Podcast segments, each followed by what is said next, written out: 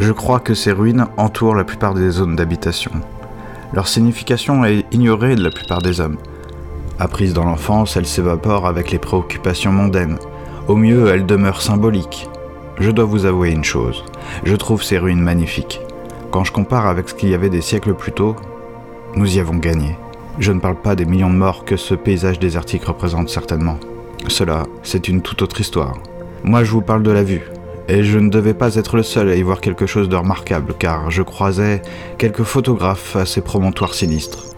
J'en faisais partie parfois. Marianne vivait dans un appartement de 80 mètres carrés, toute seule, parfois avec un chat. Je ne me souviens plus de comment elle l'avait appelé, mais je le voyais disparaître et réapparaître de façon mystérieuse. De plus, cela m'étonnait toujours, puisque je croyais la domestication de ces petites bêtes oubliées, voire interdites. Je voyais Joseph, l'éditeur que m'avait présenté Barbara presque tous les samedis, pour déjeuner dans une brasserie premium, le Petit Bronx, situé non loin de l'université. Ami, je le voyais un peu comme un double étrange, car en amour nous étions frères. Le système semblait préférer qu'il restât célibataire. Je lui ai présenté Marianne quelques jours avant notre rupture. Je ne veux pas m'éterniser sur cet événement car le plus important vient plus tard. C'était ma première véritable relation et le système n'y était pas pour rien.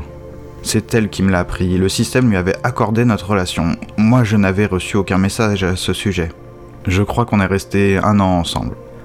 Des années plus tard, je suis bien incapable de me rappeler les raisons de notre rupture. Je me souviens qu'elle me reprochait de me croire plus intelligent que tout le monde. C'est bizarre ça, non? Pourquoi tout le monde?